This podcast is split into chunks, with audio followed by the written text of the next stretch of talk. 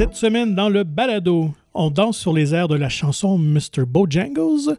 Ça va plutôt mal pour un patron et on replonge dans le multivers Marvel. Bienvenue à mon ciné balado. Vous êtes en compagnie de Patrick Marlot et Jean-François Breton. Salut Jeff. Salut Pat. Comment vas-tu? Ça va très bien. J'ai euh, retrouvé la flamme euh, d'écouter des excellents films. J'ai j'ai repogné le beat.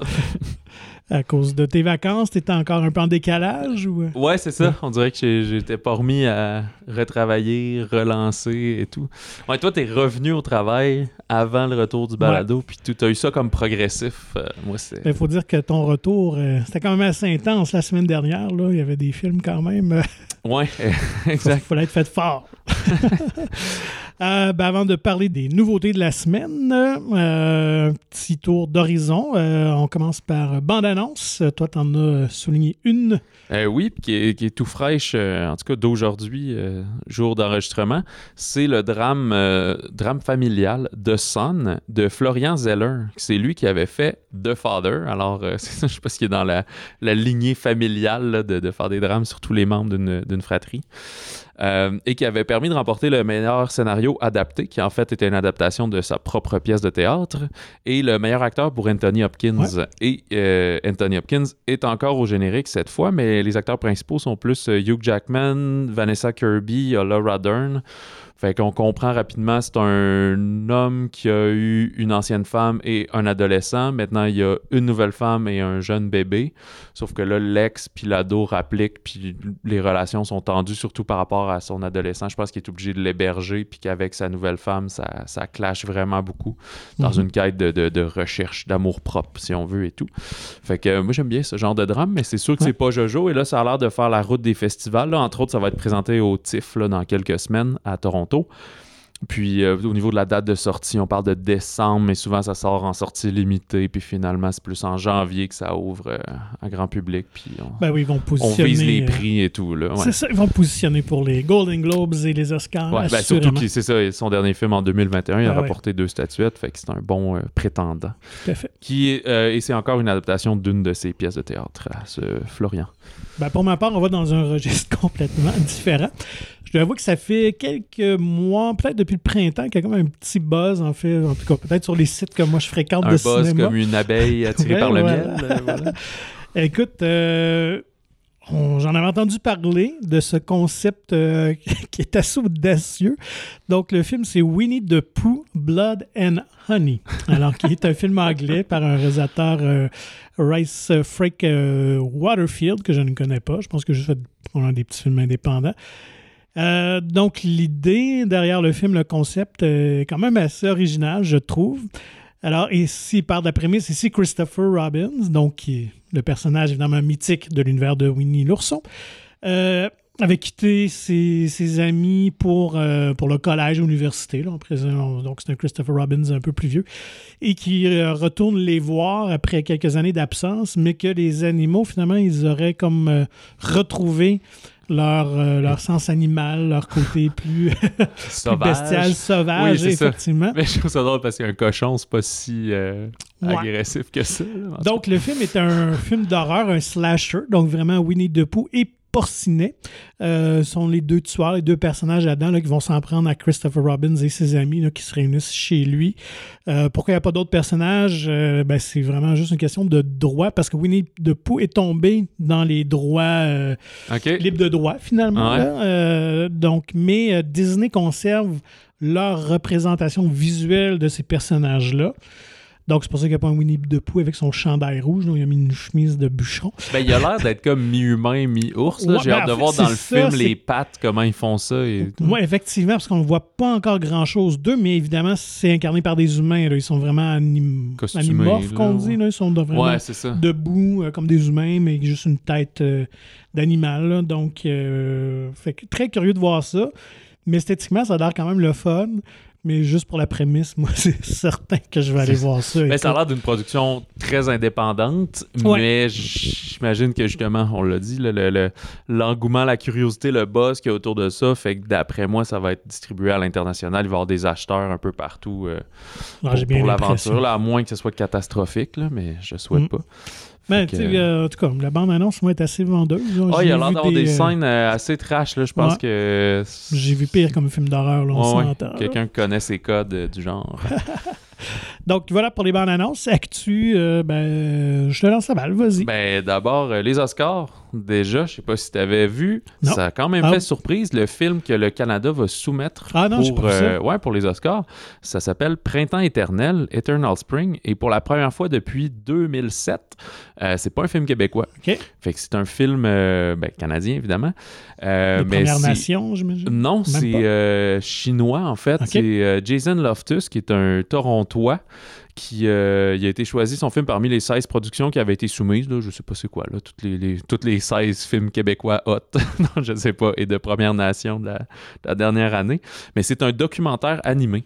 OK. Fait que ça se passe au début 2000 quand euh, il y avait eu le, le- le signal de télévision d'État chinoise. Il avait été piraté par des membres de Falun Gong, qui était une association spirituelle euh, qui était interdite en Chine. Mhm. Fait qu'ils remettent, ben, eux veulent mettre en lumière le récit euh, mensonger, là, ben, selon le- la production du film et tout, évidemment, du gouvernement chinois. Fait que c'est un peu ce qu'on dit ici, c'est juste la façon polie de, de- Bon, on contrôle beaucoup les gens et les médias en Chine. Fait que, ouais, puis s'ensuit aussi, il y a plein de rafles policières, dont une qui avait. Ça met en lumière le récit d'un. euh, un BDiste chinois qui a écrit beaucoup pour euh, des, des DC Comics puis des Marvel, des choses comme ça. Fait que, on est dans le docu animé et euh, ça a l'air super intéressant, mais c'est comme sorti de nulle part. Je- honnêtement, je sais même pas qui distribue le film, mais euh, dans genre trois semaines, le 23 septembre, euh, dans un mois à peu près, euh, il va être disponible sur, dans quelques cinémas. Sur ça reste un cinéma de, de- de genre, de répertoire un peu, Oui, si oui. on veut. là. Fait que Printemps éternel qui va être en version sous-titrée. Puis, euh, ouais, c'est ça. En 2007, le, le- le film qui avait été soumis par le Canada, c'était Water de Deepa Mehta, qui est un film euh, indien, Mhm. Qui était une- la, la dernier volet d'une trilogie, là, Fire, Earth, Water, quelque chose comme ça. là.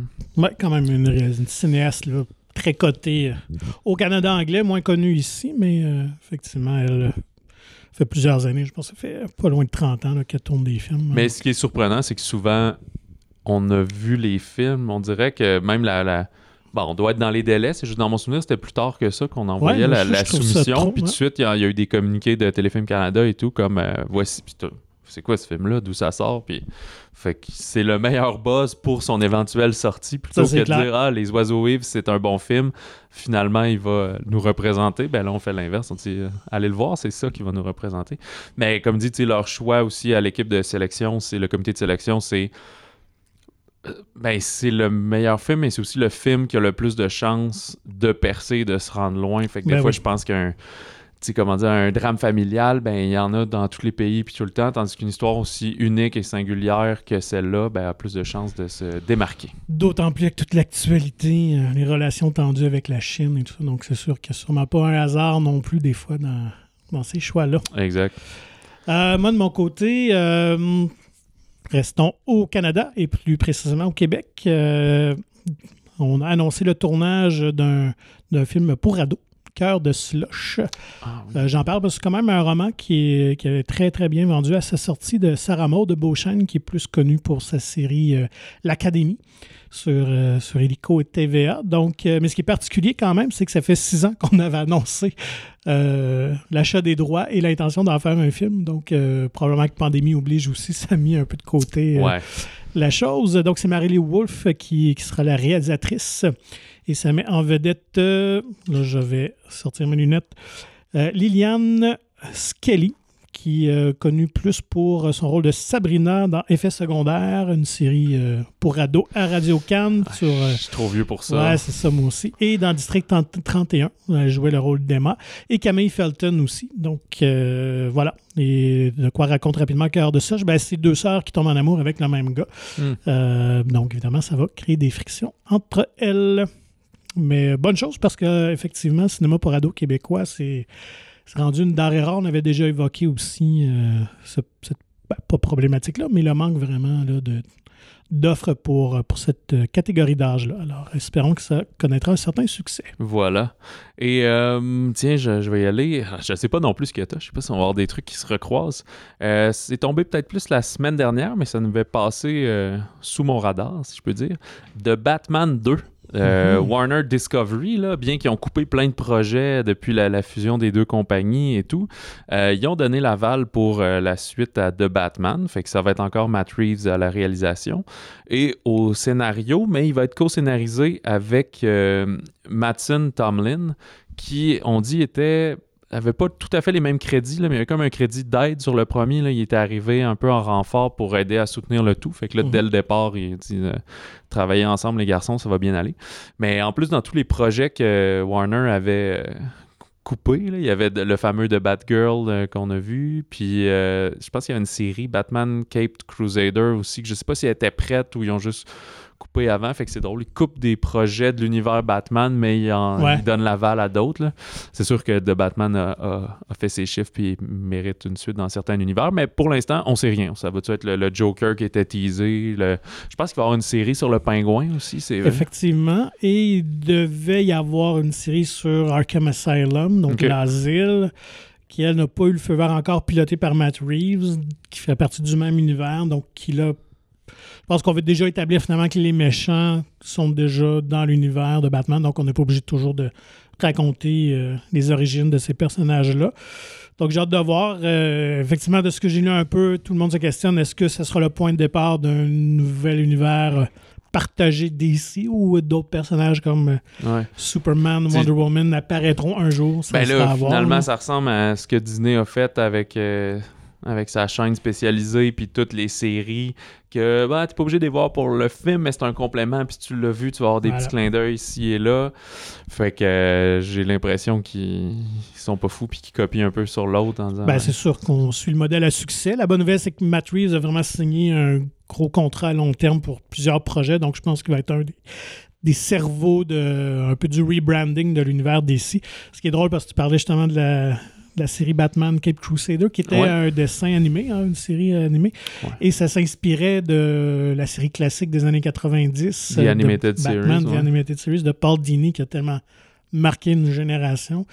Et euh, j'ai vu qu'il magasinait la série ailleurs, sur une autre plateforme, ce qui est quand même ironique parce que ça appartient à, à Warner Discovery, quand même la Ouais, franchise ça. Batman. Donc, est-ce qu'ils vont permettre, exemple Netflix, de Ouais, il paraît ramasser que ça? Ne- Netflix a regardé ça. J'ai hâte de voir parce que c'est sûr que je pense que ça fonctionnerait parce qu'il y a assez de gens nostalgiques de cette série-là qui seraient curieux de revoir ce qu'on ferait aujourd'hui. Mais... Mais J'avoue que Drôle le- d'histoire, drôle les, Batman Animated Series, ça a quand même beaucoup marqué mon enfance. là. C'est le dessin animé que je me souviens le plus écouter. Ouais. Mais je les ai jamais euh, comme réachetés en édition, coffret, Blu-ray. Les quelques fois que je- j'étais sur un coup de tête sur euh, des, des sites internet de vente, il était un prix de fou, là, genre 100$ ou je sais pas quoi. Puis j'étais ah non, non. Mais, mais c'était ma fête la fin de semaine dernière. Fait que si vous voulez euh, Ah, m'envoyer. euh, non, je l'ai pas eu, mais si quelqu'un veut m'envoyer le ben oui. coffret, voilà, c'est ça. Ben ça va oui, me bel- plaisir. C'est un bon appel. Ça, c'est un peu relié au cinéma. Là. Je ferai ma demande. Moi, c'est fin septembre, donc euh, je vais penser à ça. Mais pour te dire, moi, je les avais réécoutés avec mon garçon là, qui a 23 ans. Donc, je- moi, j'avais acheté, je pense que j'avais acheté que le premier coffret à l'époque. Il devait avoir 5-6 ans là, dans ces années-là. Puis on l'avait réécouté et ça avait vraiment bien vieilli, honnêtement. là.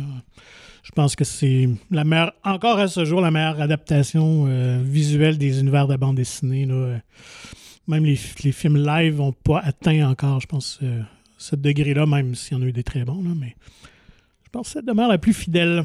Ouais, j'ai plus mes figurines, par exemple. Euh, Ah ouais, t'en avais plusieurs? Ouais, ben j'avais beaucoup de petits jouets Batman, puis j'en avais plein de, de chacun des films un peu, tu sais. Puis il y avait tout le temps des gadgets comme les Ninja Turtles, Ouais. là, avec genre un saut pour aller dans l'espace, ce qui fait pas de sens. Mais tu voyais, selon sa, sa découpure, si plus ou moins euh, les muscles plus ou moins découpés. Tu sais, celui des Animated Series était plus comme chesté. là. Il était Ouais. large, mais il était pas découpé au couteau. Ceux des films étaient plus de même, là, les, les, les bat abdos. là. Avec les bat nipples. oui. Donc, euh, pour ma part, euh, t'en avais-tu d'autres? toi? Euh, oui, il m'en reste. euh, reste. Bon, ben, je vais aller dans un petit fait divers euh, pour euh, les amateurs de Star Wars euh, qui, euh, qui aimeraient un jour peut-être mettre la main sur euh, un objet authentique euh, des films. Ben, il y a eu une, euh, euh, j'en ai juste le mot en anglais, auction, une, une, Une vente aux une enchères. vente aux enchères, merci. Euh, du, du pistolet Dan Solo, donc euh, utilisé dans le premier film, euh, A New Hope, l'épisode 4. Euh, c'est le dernier qui, qui- qui est encore en circulation, là, vraiment parmi les, les props. Donc, il n'y en a pas d'autres exemplaires. Souvent, ils vont faire 4-5 euh, copies là, du fusil, tout ça. Et il s'est vendu ben, pour la somme d'un million de dollars il y a quelques jours. On l'estimait entre 300 000 à 500 000. Finalement, ça a été le double. Alors, on ne sait pas qui est l'acheteur, mais vraiment, ça doit être quand même cool de dire Hey, je possède le fusil que Harrison Ford a tiré avec. Ouais, puis il doit juste faire des blagues après de, de je tire le premier, puis euh, moi d'abord, et, et tout le temps. Euh, Il y a euh, Ocean's Eleven qui est dans le, le- ben, les rumeurs, mais assez fondées, qu'il y aurait un, un nouveau volet, un, ben, je sais pas si on dit un quatrième ou un cinquième, si on compte le, le Ocean's 8, là, le, le volet féminin. Fait que euh, une nouvelle remouture plus l'original, si on veut. En tout cas, euh, Margot Robbie, puis le réalisateur Jay Roach, là, qui est derrière les, euh, à l'époque les Austin Powers, les Meet the Fuckers, plus récemment des, des Trumbo puis Bombshell, dans lequel il y avait Margot Robbie, justement. Bref, ces deux-là sont attachés depuis mai au projet. Fait que ça a l'air d'être vraiment en branle pour en faire un. Et là, dans, dans ce qu'on entend dire, c'est que Ryan Gosling serait en discussion, Mhm. qui lui co-star, euh, co-vedette avec euh, Robbie dans euh, Barbie, là, Ben qui arrête pas de nous surprendre avec des images qui détruisent l'Internet. Euh, et on aurait une intrigue en Europe dans les années 60, ce qui Ah. rappelle un peu plus le film original avec euh, Sinatra puis le, le Rat Pack. Mhm. Et euh, au scénario, c'est Carrie Solomon qui est déjà à l'écriture, mais c'est quelqu'un que moi, je, je ne connais ni d'Ève ni d'Adam. Elle n'avait pas vraiment de crédit pour le moment. Fait que ça a l'air de vraiment s'en venir, mais bref, est-ce que Ryan sera attaché ou pas? Puis le fait que je sais pas si Margot Robbie est là comme productrice ou si elle serait dans le film également, puis qu'on aurait peut-être une dynamique plus goffée que juste Gaga ou Fifi. Mhm. là. Ouais. Fait que euh, à découvrir un de ces quatre, puis ça, ben, ça va sûrement être un autre projet de la Warner là, dans leur nouvelle mouture. Ah, moi, s'il y a Margot, c'est certain que je vais y aller. Euh, sinon, sur une, euh, moi, pour une, une note plus triste, euh, quand même, une jeune comédienne qui est décédée euh, il y a quelques jours, euh, de manière euh, ben, surprenante, mais euh, comment dire, euh, inattendue. Mhm. Euh, on ne connaît pas la cause du, du décès, mais c'est, je vais bien dire son nom encore là, Charles B. Dean, qui euh, va jouer dans le film Triangle of Sadness. On avait Ouais. parlé justement, je pense, il y a une semaine ou deux de la bande-annonce qui Ouais, était sortie. ouais. Donc, euh, c'est vraiment des deux co-vedettes euh, du film. Là, c'est une, à la base, c'est une mannequin. Elle a tourné dans des petits projets, mais là, c'était vraiment son premier grand, grand rôle. Là, plus, Ouais, elle fait comme le, le couple d'Instagrammeurs mannequins avec Harris Dickinson. là. Donc, euh, ben voilà, quand même une triste nouvelle, 32 ans, euh, donc décédé euh, subitement à New York. Peut-être qu'on en connaîtra plus euh, là-dessus dans les prochains jours. Et euh, dernier truc pour moi, The Gorge, la gorge, non, je ne sais pas ce que ce sera en français. Ça va être le prochain projet de Scott Derrickson, lui qui, qui nous a offert au début de l'été Black Phone, Mhm. Qui est quand même un très beau succès. Qui Ouais, est Black. Phone qui a rapporté à peu près 150 millions de dollars, qui en avait coûté 25. Fait que pour euh, c'est Blumhouse, il me Ouais. semble. Un Fait que une, autre belle euh, réussite. Et là, on vient de. Lui était déjà attaché à ce film-là, de Gorge, mais là, on vient de, de lier Miles Teller au projet, qui lui aussi est un beau succès de l'été avec son rôle dans Top Gun Maverick. Euh, on sait très peu de choses pour l'instant. C'est que euh, c'est un scénario qui, qui serait de, de beaucoup d'action puis qui mélangerait les genres avec une histoire d'amour au travers. Fait que je sais pas si c'est la manière polie de dire que ça va être quelque chose qu'on a déjà vu euh, plusieurs fois, genre des années 90. Mais Derrickson a toujours fait de très bons trucs, des Ouais. twists dans l'horreur et le suspense. Fait que en curieux de voir comment il apporterait euh, un genre de, de love interest avec tout ça. Euh, c'est attaché avec euh, la maison de production Skydance pour l'instant, qui eux ont d'habitude un deal avec Paramount, mais Derrickson d'habitude il était avec Universal, fait qu'on sait pas trop euh, qui va distribuer ça au final, tant qu'on l'a sur nos écrans. Et pour l'instant, c'est Zach Dean qui est au scénario, qui est, ben, je- en tout cas, c'est lui qui a fait Tomorrow War, qui est pas un super succès, qui s'est ramassé en film de plateforme justement. Mais euh, il a toujours travaillé avec euh, C. Robert euh, Cargill sur toutes ses adaptations au cinéma, même euh, Doctor Strange, c'était aussi lui qui était euh, son chumé au scénario. Fait que ça serait pas surprenant de le voir apparaître à m'amener en, en co-scénariste puis Mm. en, en petit coup de main. Fait que c'est tout pour moi. Ben, excellent. Alors, passons tout de suite aux, aux sorties en salle. On nous va avec notre film euh, français Ouais. de la semaine. Donc, euh, en attendant, Bojangles de Régis Roinsard. Oui, il a fallu que je l'écoute pour savoir que c'était ça, Bojangles comme la tune et tout. Là. Je savais pas si c'était Bojangles ou Bo, Bojangles ou. Mais c'est euh, à l'américaine. C'était un drame romantique de Régis euh, Roinsard, lui qui avait offert euh, plus récemment Les Traducteurs, qui était plus un suspense, mais euh, il y a quelques années déjà euh, populaire, qui était avec euh, Romain Duris, là, le concours de, de secrétaire. Et on retrouve encore Romain Duris, donc il renoue avec lui, et l'excellente euh, Virginie Efira. Euh, c'est un scénario de Romain Compin qui avait travaillé euh, avec euh, Roinsard sur ses deux précédents films. Il était aussi sur Les Magnétiques qu'on a parlé euh, ce printemps. Et c'est d'après le livre de Olivier Bourdeau, de quand même assez récent, 2016, Ouais. mais qui a été un certain succès. euh, Ah oui, plusieurs centaines de milliers d'exemplaires vendus en France. Ça a été comme euh, un phénomène littéraire incroyable. Alors, euh, dans, en attendant Bojangles, c'est, on suit un peu Gary, qui est le, le jeune garçon qui voit ses parents, euh, Camille et Georges, donc euh, Virginie Fira et Romain Duris, qui sont tout le temps en train de danser sur leur chanson préférée, Mr. Bojangles.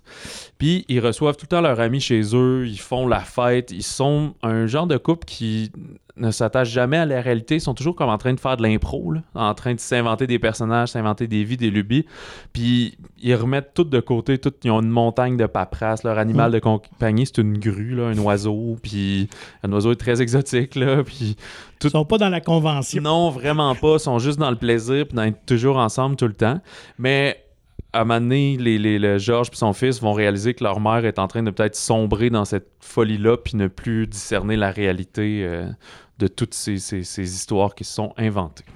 Donc, euh, ben, tu l'as bien dit, on navigue, on navigue en partie conte et un côté plus fantaisiste au début qui vire vraiment dans un drame plus sombre, plus le film euh, avance. Pour ma part, j'ai trouvé le film quand même assez intéressant. J'aurais aimé juste être impliqué un peu plus émotionnellement, je dirais, dans le film, parce que c'est un beau film qu'on regarde, je trouve, de l'extérieur. Les comédiens sont vraiment incroyables. Là, encore, ben, tu sais, on a deux pur sang, c'est sûr qu'ils sont euh, fascinants à voir. Et Virginie Fira, on l'y croit vraiment. Même dans son regard, et il y a une espèce ouais. de vide des fois. c'est vraiment hallucinant comme performance. Mais je, pense que ça tombe un peu dans la catégorie des adaptations de romans qui n'est pas à la hauteur, je pense, du potentiel que le film aurait pu avoir. Boudez pas votre plaisir, ceci dit. Euh, mais de ce que j'ai cru comprendre, parce que j'ai jamais lu le roman, mais dans le roman, l'histoire est racontée euh, du point de vue du garçon, du jeune garçon. Et je pense que peut-être cet élément-là dans le film aurait pu rajouter une autre petite dimension juste pour me faire plonger un petit peu plus dans l'univers, avoir un regard peut-être un peu plus naïf, enfantin. C'est sûr qu'aussi la plume de l'auteur doit contribuer beaucoup, je pense, au succès du roman. Et je trouve qu'il manquait peut-être juste ça un peu dans le film pour nous faire embarquer un petit peu plus. Mais c'est peut-être. Je vois pas. euh, ben, je- écoute, je suis loin d'être un metteur en scène, un réalisateur, mais ça- je vois pas. C'est quand même difficile de faire la perspective du garçon, mais que tu comprennes tout ce qui passe, ce qui se Mhm. passe. Ce qu'on comprend, c'est qu'il est souvent là dans les scènes, donc quand les adultes lui parlent, ils vont comme. altérer les mots pour parler avec le discours d'un enfant. Fait que tu sais ce qui s'est passé ou tu devines à travers la perspective de cet enfant-là, mais tu sais, on n'est pas. euh, on n'est pas complètement dans son corps en train de, de voir tout le temps de son point de vue. On est quand même, c'est une caméra, fait qu'on le voit de l'extérieur. Tu peux pas avoir des narrations tout le temps, ça serait lourd. Fait que c'est ça, c'est sûr qu'il y a tout le temps une dimension différente Ben ouais. entre un livre et un récit. Ben écoute, c'est ça. Faudrait le lire pour savoir si c'est bien adapté ou pas. J'ai beaucoup aimé quand même, c'est ça, c'est la mise en scène de cette folie-là, de voir ces acteurs comme improviser constamment, faire des, des tirer à l'eau habillés, faire des trucs qui ont qui ont pas de sens, tu sais. Et ils ont une belle chimie entre les deux. vraiment. Ouais, définitivement. Euh, puis, euh, en tout cas, pour revenir au thème du récit, ce qu'ils vont dire, c'est un peu, son imagination, c'est sa plus grande force, puis ça devient sa faiblesse aussi, là. Puis que je pense qu'ils disent, il y, a- il y a plein de belles phrases que tu, tu pourrais te faire tatouer, là, si t'aimes ça, là. Genre, euh, quand, quand la vie sera trop triste, inventez-moi une belle histoire ou une affaire comme ça. là. Quand la vérité sera pas assez belle, inventez-moi une belle histoire. Euh, ouais, puis je me demande vraiment si c'est compliqué de tourner. La grue avait l'air d'un vrai, vrai Ouais, oiseau, là. Pas l'air en 3D, là. Ouais. Puis ils font faire quand même certaines choses. Puis des fois, c'est très bruyant. Il y, a un, il y a un moment où, genre, elle comme picasse de la peinture. fait que je me demande juste qu'est-ce qu'ils ont pris pour faire la fausse texture, mais qui, qui va pas euh, mettre en, en péril la vie de l'oiseau. Ben, ça, en plus, on aura la chance, tant qu'à en parler, Oui. de s'entretenir avec le réalisateur, euh, probablement dans l'autre épisode du balado. Donc, ce sera tous des questions qu'on voudra lui poser, assurément. Puis, euh, je reviens sur la chanson de Mr. Bojangles. En fait, c'est une euh, chanson qui a été, je pense, composée par euh, Jerry Jeff Walker, qui était plus très euh, folk country. Euh, mais dans le livre, on parle de la version de Nina Simone, qui l'a vraiment popularisée, puis c'est, ils dansent et ils la font jouer vraiment souvent. Mais là, peut-être pour une question de droit d'auteur ou de, de raccord, euh, dans le film, c'est une reprise de Marlon Williams, qui a été arrangée par Olivier et Claire Manchon, qui sont eux qui signent la musique de tout le film. Fait qu'ils ont refait aussi l'adaptation de cette tune-là, puis qui revient à plusieurs moments en, Mhm. en sourdine, là, qui la mettent. Ouais, c'est ça, puis on l'a peut-être pas dit, le, le récit se passe dans les années 60, Ouais, il me semble, ouais, dans les 60, années 60 en France. Fait que c'est très rétro là, de mettre le vinyle puis d'aller peinturer des murs turquoises. là. Et ce, ce récit-là a été adapté plusieurs fois. Il a été Mhm. da- adapté en bande dessinée en 2017, ça a suivi en radio-roman, au théâtre en 2018, puis il y a eu un roman illustré par la suite. Euh, le film est sorti en janvier dernier en France, puis il y a aussi, euh, suite à ça, une expo euh, de peinture à Paris qui est sortie avec euh, des toiles inspirées du roman et du tournage du film. Fait que c'est un film événement. Oui, vraiment. Oui, oui, c'est ça. C'est assez. Je dirais pas singulier, mais ça arrive pas souvent qu'une œuvre comme ça est rapidement adaptée, euh, vers- a gagné plusieurs prix. Puis en plus, c'est un. Une première œuvre pour cet auteur-là qui, euh, ben, je suis allé lire un petit peu sur Bordeaux, puis euh, c'est ça, il, s'était, euh, il avait déjà travaillé sur un premier roman, un premier manuscrit qui était beaucoup plus sombre, qu'il n'avait pas réussi à publier. Et c'est en allant visitant ses parents en Espagne que juste décidé de se lancer dans une histoire bon, plus légère, on s'entend, entre guillemets, là, mais quand même peut-être sur un ton, une plume plus fantaisiste. Et euh, dès qu'il a soumis ça, un éditeur a tout de suite accepté de publier? C'est vraiment une histoire Cendrillon, comme on dit. C'est Ouais. touché de jackpot. Sais, incroyable. je vais vous- on va vous laisser la surprise de voir, ça finit-tu bien, ça finit-tu mal? Mais c'est super intéressant de voir cette évolution, où va le, le récit, parce qu'on disait que quand Ouais. elle commence à mêler un peu la réalité, ça vire pas en suspense, ça vire juste que ils voient que leur mère a l'air un peu semi-névrose, tu sais, on, dans Elle devient un peu dangereuse pour dans, dans- ouais, c'est ça, ça, dans- ouais, prendre des décisions que t'es comme, ok, t'es en train de jouer, là, t'es t'es trop intense dans ton personnage, fait que peut-être que tu le sais plus, là, ce qui se passe, Ouais. Puis, ben, on est aussi dans. On, on nomme jamais aucune maladie, aucun trouble. Surtout que le père se comprend ce côté-là. Il veut préserver son enfant. Fait qu'il dit, ben non, il est pas malade. Faut juste, il est juste fatigué. Il faut s'en occuper convenablement. Puis, tu sais, Mm. les soins médicaux de l'époque, euh, nous autres, on a eu euh, Alice Robbie ici, par exemple, des choses Oui, comme oui, ça. C'est pas. euh, ça évoque beaucoup ça. c'est pas avec douceur, surtout des, des asiles juste pour des femmes. euh, c'est des bains d'eau frette, puis des électrochocs, puis bonne journée, là, tu sais. On, ça navigue un petit peu là-dedans, mais Mm. Euh, je, je vous ai rien dit dans le sens. euh, voir le film, c'est quand même fantastique. Hum, Alors, prochain, ben, allons du côté de, de l'Espagne, si je ne me trompe pas. oui, la comédie satirique Un bon patron, ou en titre original El buen patron, Oh. réalisé et écrit par euh, l'espagnol Fernando León de Aranoa, qui a fait euh, surtout des films en Espagne, mais euh, un qui avait été un peu distribué ici, c'est A Perfect Day, euh, qui avait entre autres Benicio del Toro, Tim euh, Robbins dans, dans ce film-là, en 2015 à peu près, qui était sur des travailleurs humanitaires. Mais là, ici, c'est euh, Javier Bardem, le- l'excellent, qui joue un patron d'entreprise très paternaliste. Fait que il, attend pour avoir un, comité qui vient visiter son usine de balance, de, de, de pèse-personnes, de balance de tout type. Euh, fait qu'il est quand même sur les nerfs. Et notre bon Juan Blanco, qui est l'héritier justement de, de cette euh, fabrique euh, familiale-là, il doit comme d'urgence redresser quelques situations problématiques dans son usine. Fait qu'à sa manière, très paternaliste et autoritaire, un peu euh, bon ami, mais qui veut toujours tirer les ficelles euh, à son avantage. Fait que là, il y a un problème avec un congédiement d'un employé qui prend des trop grandes proportions. Il y a un contremaître qui a des, des problèmes conjugaux, puis ça affecte ses performances. Et il y a une nouvelle stagiaire plutôt charmante qui fait son entrée à l'usine. C'est pas la comédie euh, satirique qu'on rit du début à la fin. Il y a comme un, un moment où on établit toutes les pièces de l'échiquier. Puis là, on- au fil qu'on voit les tensions puis les ramifications de ses actions, ou comme à chaque fois qu'il pense avoir fait un bon coup, que ça, ça revient de l'autre sens, euh, c'est là qu'on rit jaune un peu en, en- en regardant le film. Moi, j'ai vraiment beaucoup aimé ça d'entrée de jeu. Ouais, Mais moi, j'ai pas eu l'occasion de le voir. Est-ce que ça fait un peu farce française, un peu dans Non, le ton? justement, pas. pas du tout là. J'a- J'aurais de la misère à donner un comparable là, qui, on dirait qu'il y a comme rien, tu sais, ou peut-être un peu à la Fargo, là, dans le sens que tu peux. quand même un peu ouais, noir. là, comme- c'est ça, pas euh, violent de même, là, mais tu sais qu'il y a quelque chose que tu ris de la misère de, de William H. Macy, que son plan marche vraiment pas comme il voulait et tout. Mhm. Sauf que le personnage de Bardem est quand même beaucoup plus intelligent que celui de, de Macy dans, dans cette histoire-là, mais ce ton-là, un peu que tu, tu vas pas te taper sur les cuisses, mais des fois tu vas sourire, puis tu sais. Je sais pas si vous avez déjà eu euh, ben, une patronne, mais souvent un patron très paternaliste. Il y a ce côté-là. Bardem, il est vraiment bon là-dedans. Il a son look qui a l'air un peu. Il est un peu pas tant sympathique, mais qu'il essaye d'être sympathique beaucoup. Fait mais les gens, ils, ils sont respectueux avec parce que c'est leur boss, pas parce qu'ils veulent que ce soit leur ami ou leur Mhm. mononcle. Mais c'est pas le côté comme euh, euh, Michael Scott dans The Office. Là, il, est pas, euh, Ouais. il, il est pas débile, là. il, est, il est très intelligent puis dans, dans sa position. tu sais. Fait qu'au fil du récit, on suit comme l'avancement toute la semaine. Là, on va voir plusieurs jours pendant une semaine ou deux jusqu'à temps qu'on vienne visiter l'entreprise parce qu'il veut gagner le prestigieux prix. tu sais.